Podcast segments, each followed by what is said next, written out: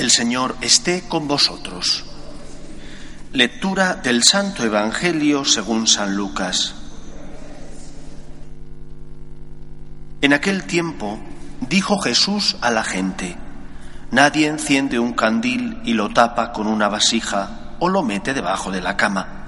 Lo pone en el candelero para que los que entran tengan luz.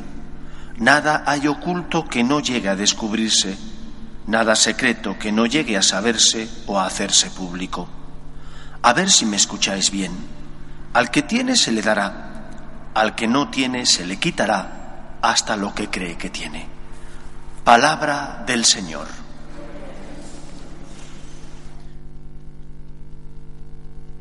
no se enciende un candil para ponerlo debajo de la cama. El candil se pone para iluminar. El Génesis nos habla del pecado de nuestros primeros padres. Ellos fueron tentados por Satanás. En la imagen de ese árbol del bien y del mal, que ellos toman el fruto del mismo, y a raíz de aquel momento desean ser ellos los que dirimen, los que deciden, los que establecen qué está bien y qué está mal. Desde aquel momento el diablo, tentando a los hombres, lucha por que nos separemos de la luz de la verdad, que es la luz que irradia a Dios. Esa luz de la verdad resuena, ilumina el corazón del hombre pero en muchas épocas de la vida, en todo momento, el diablo que tienta intenta que esa luz se apague en nuestro corazón. Y en cada momento, en cada época de la humanidad, la tentación del demonio ha consistido en negar un aspecto concreto. Lo hace de forma sibilina, no a las claras, para que el ser humano no lo vea venir.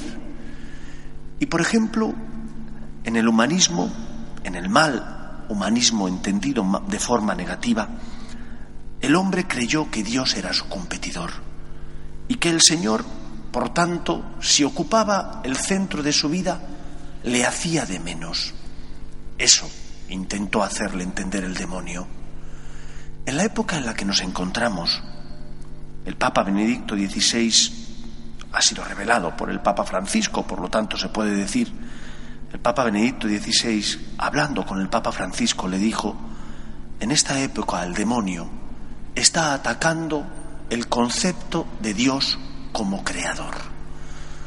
Porque en nuestra sociedad se han alzado voces en contra de la naturaleza como obra del Dios creador y como una naturaleza que tiene unas normas, unas leyes que nos guste o no tenemos que seguir porque son las leyes que Dios puso en esa obra creada para que la criatura no se perdiera.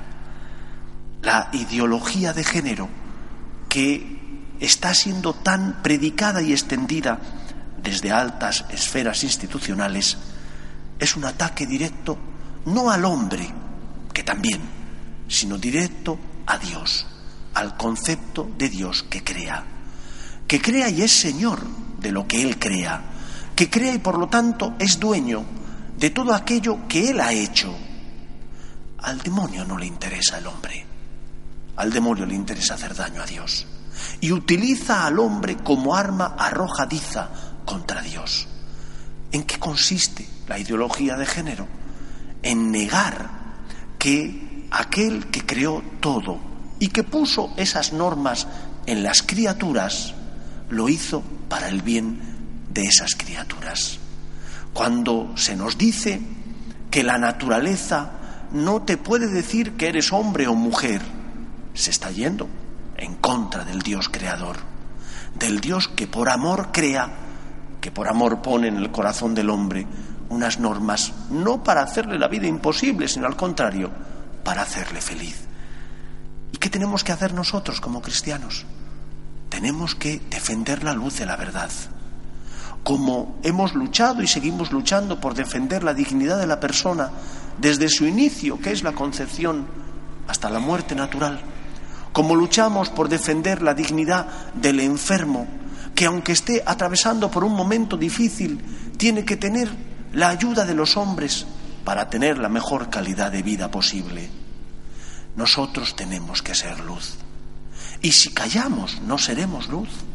Y si miramos hacia otro lado, en lugar de defender a los que sufren porque están siendo llevados por el mal camino, están siendo confundidos, ya no son educados en la recta conciencia, no estaremos siendo luz.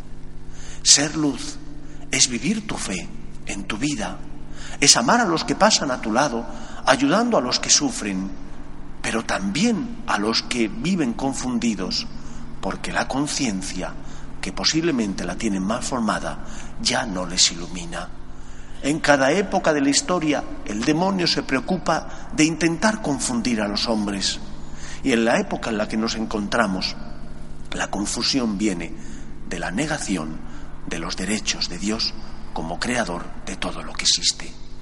Proclamemos los derechos de Dios para defender los derechos de las criaturas, los derechos del ser humano, que ha sido creado por Dios a su imagen y semejanza.